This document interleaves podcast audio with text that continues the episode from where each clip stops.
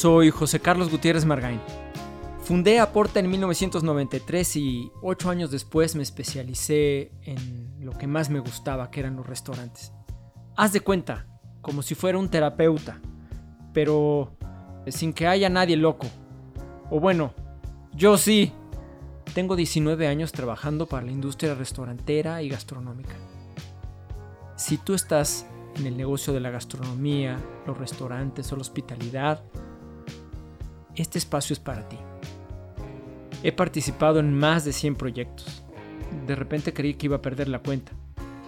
Esto es El Diván del Gourmand, el podcast de Aporta. Aquí estoy sentado en una cosa que parece un diván. Es mi confesionario. Ya estoy a dieta.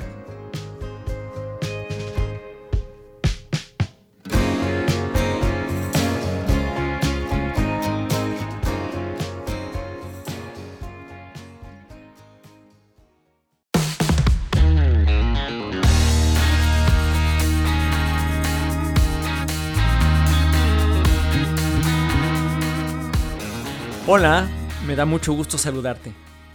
Soy José Carlos Gutiérrez Margain, te doy la bienvenida a El Diván del Gourmand. El día de hoy te voy a platicar un tema que se llama Te tiene que gustar el show. Este tema lo platico porque me ha tocado asesorar proyectos de restaurantes y de gastronomía de gente que solamente está esperando ganar dinero y cree que es un buen negocio y que con este negocio se van a hacer ricos. La verdad es que sí, yo he conocido gente que se ha hecho rica. No te puedo decir multimillonaria, pero sí se ha hecho de una buena lana trabajando en negocios de gastronomía y de restaurantes. Algunos ya tenían capital, ya tenían dinero detrás, lo cual me da mucho gusto. Y bueno, hacen más dinero. Pero la verdad es que no es el mejor negocio del universo para la mayoría. O sea, la rentabilidad que puede tener un negocio de gastronomía y de restaurantes, pues llega a ser de el 8, el 12, el 20% hay negocios enormes que no han sido mis clientes, pero me he enterado que facturan en un mes 18 millones de pesos, 22 millones de pesos, pero sus costos son altísimos y finalmente al mes se quedan con 2 millones de pesos, millón y medio de pesos, que pues ya los quisiéramos. O sea, si es negocio, o sea, ya pagando todos sus gastos con rentas, rentas de a millón y medio de pesos, ¿eh? No creas que rentas de 25 mil. Rentas enormes, incluso rentas.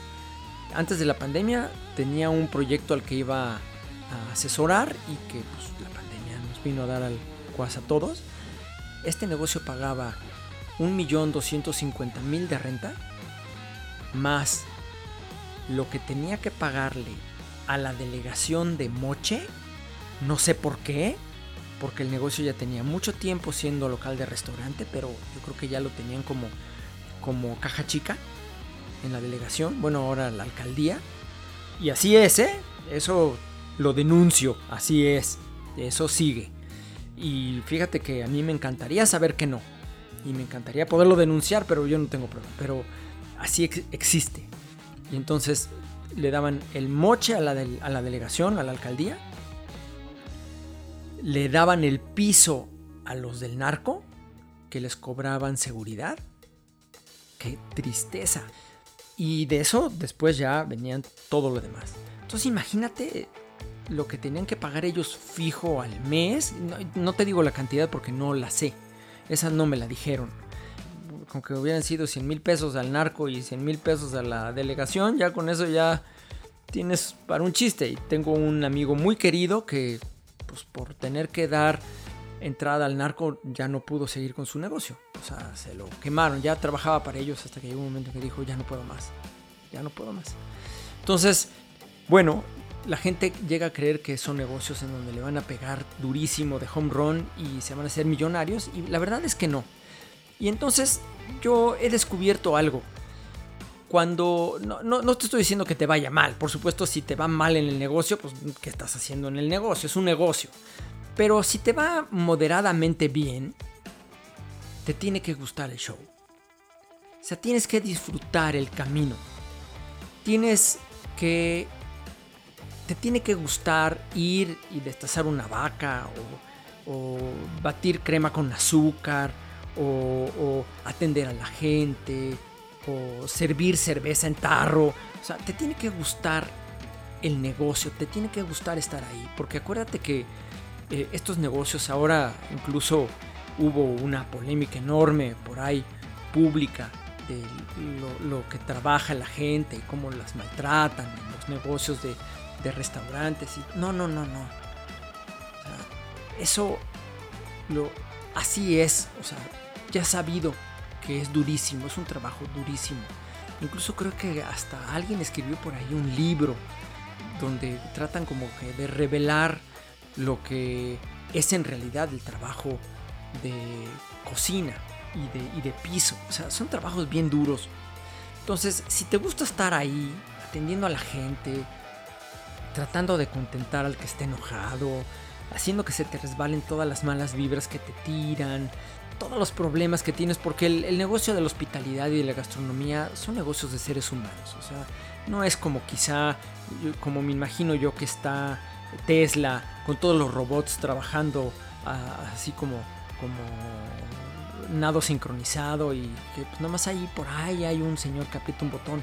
No, en el negocio de la hospitalidad y la gastronomía habemos muchos humanos involucrados. Entonces, los humanos nos enfermamos, nos sentimos tristes, nos cansamos, eh, cambian nuestras ideas y cambia nuestro cuerpo. Nos afecta la luna. Yo tuve un papá que era todo dar, era una gran persona, fue una persona muy buena, la que amo con todo mi ser, pero era lunático.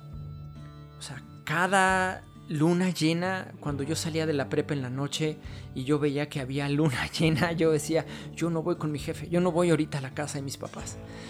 Mejor me iba a comer unos tacos o me iba a casa de alguien porque cuando llegaba en la noche, este, ya estaba dormido mi jefe y entonces ya era como que...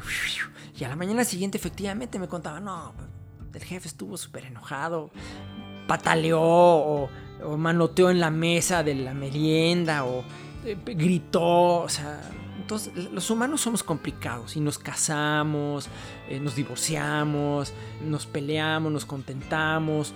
Eh, somos complicados y entonces el negocio pues tiene que lidiar con todo eso, ¿no? pedimos permisos, o sea, así es la vida del ser humano. Entonces, si no te gusta el show, si no disfrutas eso, la verdad no es un negocio para ti.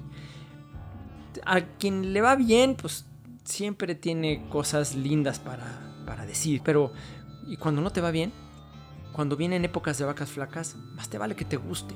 Cuando te tienes que meter a trapear, cuando tú tienes que ayudar a meserear, cuando te tienes que poner a lavar los platos, cuando tienes que ser el que lavas los platos mientras tus pasteleros preparan los postres. Hay que, te tiene que gustar el show.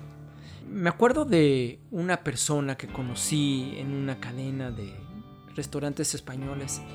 Esta persona era el, era el socio operador de un restaurante, un restaurante muy bien montado, muy bonito. Sobrevivió, por supuesto, a la pandemia. Pero esta persona me dijo un día, lo peor que le pudo pasar al negocio restaurantes es que tuvieran que trabajar personas ahí. Yo me quedé, ay, órale. Y aparte el cuate luego supe que era un excelentísimo abuelo era un abuelo amoroso, pero como jefe en el restaurante era un verdadero tirano, era un dictador.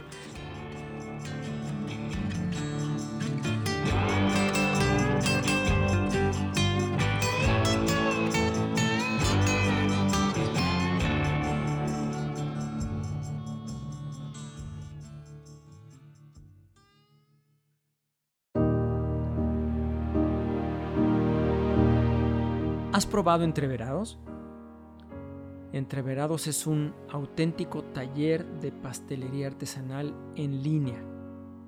en lo que destaca es que además de tener diseños muy propios que no puedes encontrar en ningún lugar, cuida muchísimo la calidad de los ingredientes que utiliza.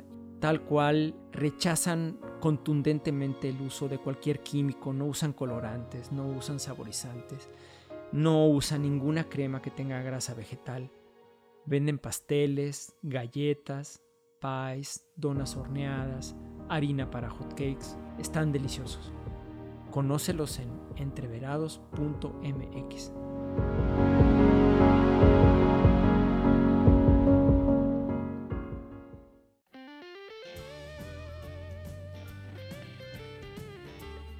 insensible con la gente, los consideraba como un mal necesario, eh, como basura y pues realmente no muy mal, ¿no? Entonces necesitas tener vocación para la cotidianidad. Necesitas saber que, tu vida va a ser como la de un policía, como la de un doctor, como la de un piloto, como la de un pescador de alta mar. O sea, vas a tener altas y bajas y vas a tener etapas muy duras y te tiene que gustar. Te tiene que gustar. Quizá no vas a tener tanto riesgo como un pescador que sale en la mar ahí en las tormentas a, pescar cangrejo de Alaska, como todos ya sabemos esa historia, pero sí te tiene que gustar. Y, bueno, y en el, en el gusto también quizá tenga que ver tu habilidad personal. Necesitas tener un don, necesitas tener una habilidad que te permita hacer ciertas cosas. Quizá eres buenísimo platicando con la gente, Quizá eres parte de la cocina o del bar y eres buenísimo preparando cosas o diseñando las cosas que tu gente, tu equipo prepara. Entonces necesitas tener habilidad y necesitas tener una claridad de tu sentido de vida. Yo no sé qué hay después de la vida y realmente no me importa. Y por lo tanto, en el sentido de mi vida, hablando de mí, aquí yo mismo me dije a mí mismo, realmente lo que tengo que hacer debe ser algo absolutamente disfrutable. Entonces, a pesar de todas las broncas, por ejemplo, que tiene uno como papá, con los hijos, pues hay que saberlo disfrutar. Y cuando eres empresario, pues hay que saber, los empresarios, pobrecitos, créeme, si tú no eres parte de una empresa, de, una sociedad, de una empresa y tú trabajas para una compañía, pues te felicito, qué bien, es muy digno y muy válido, pero los empresarios hay veces que no dieron ya las ocho y media de la mañana, ellos no han movido un dedo para que pase algo mal, les tocan en la puerta y es un problema. O hay una humedad, o hubo fatiga de metales y se cayó una torre, o de repente pasó un inspector y se le ocurrió voltear a ver algo que ni tenía idea que tenía que fijarse en eso y ya tiene un problema eh, o luego algo se acumuló. Entonces siempre hay problemas. Necesitas tener claro que tu sentido de vida sea disfrutar lo que estás haciendo en la cotidianidad, en el hoy. Porque ya el pasado, el pasado ya no existe, se esfumó y el futuro es un maravilloso deseo de logro y de lo que pudiera ser. Eh, entonces, bueno, pues eh, eh, por supuesto en este sentido de vida, tu proyecto, lo que estés haciendo, tiene que darte una rentabilidad suficiente para que, pues, para que tengas el estilo de vida que puedes vivir. Déjame te cuento esto. Ahora en la pandemia, en este año, en enero, falleció un gran amigo mío. Realmente un momento muy triste en mi vida, de los más tristes que he tenido. Un cuate que tenía un pensamiento crítico maravilloso y con el cual me podía aventar cuatro horas hablando de la realidad objetiva y conceptos así filosóficos medio disque profundos, ¿no? Pero realmente le gustaba alucinar igual que a mí. Y este amigo mío que, aprecié tanto y que no lo vi tanto durante, durante los años, no lo veía tanto, nos juntábamos cuatro, seis veces al año y nos echábamos unas tertulias muy buenas. Él nunca quiso poner un proyecto independiente porque quería tener seguridad para su familia con el sueldo que le pagaban y quería luego cuando ya se jubilara, que le faltaban como 8 años, 10 años, o sea, no le faltaba así como que año y medio, no, le faltaba más tiempo, según, según recuerdo. Y quería tener su jubilación para cuidar a su familia. Y su familia eran, la niña mayor creo que tenía 14, 13 años, luego venían otras dos nenas. Y el más chiquito, que es el que me rompe el corazón, bueno, todos, ¿no? Todos, la esposa también, una mujer súper inteligente. El niño tenía 6 años. Y pues su papá era su, su contlapache. Imagínate que se quedó solo el chiquitín. No sabes cómo me rompe el corazón pensarlo. Y pienso en mi amigo y me da mucha tristeza. Bueno, pues mi amigo seguía trabajando para esta empresa y, esperaba su jubilación algún día porque quería tener seguridad.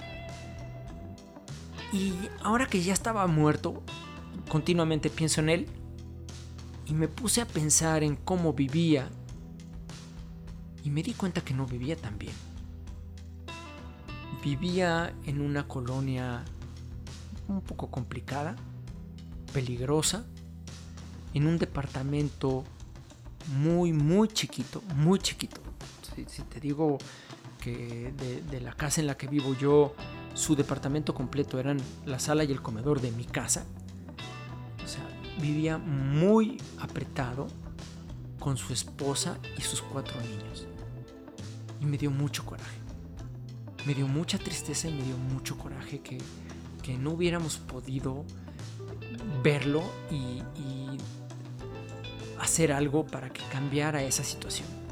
Y entonces, ese es el estilo de vida. O sea, dentro de muchas cosas. Es, es, un, es una, el sentido de vida es un concepto muy complejo. Y pues el estilo de vida de mi amigo no estaba tan padre. La verdad que no. Y creo que finalmente él era muy feliz porque tenía una esposa muy inteligente, muy intelectual, con la que él podía también, seguramente platicaba con ella de todas estas cosas que luego conmigo me daba por ahí un chisporrotazo en alguna ocasión durante el año, pero la pasaba bien con ella. Entonces, por eso es importante que te tiene que gustar el show. quizá para todos los negocios y todos los proyectos y todos los trabajos, pero yo conozco gente que gana, escucha esto, yo conozco gente que gana 320 mil pesos al mes y se considera explotada. Y de lunes a viernes su trabajo lo hace, le echa muchas ganas, es muy brillante, pero no le encanta tanto y viaja a Dubai y de Dubai pasa a, Río de Janeiro y de Río de Janeiro vuela a Miami y de Miami de repente vuela a Seattle y de Seattle baja a Costa Rica y de Costa Rica a Perú. Y su trabajo no le gusta. Y lo que más ansía son sus vacaciones y sus fines de semana. Y yo no estoy tan de acuerdo. ¿Sabías que los lunes en la tarde de 6 a 8 de la noche. Damos asesoría sin costo en línea a cualquier persona o cualquier proyecto de negocio para atender sus problemas y sus necesidades. Visita aporta.com.mx con doble P de país, aporta a p p o r t a y ahí vas a tener más información.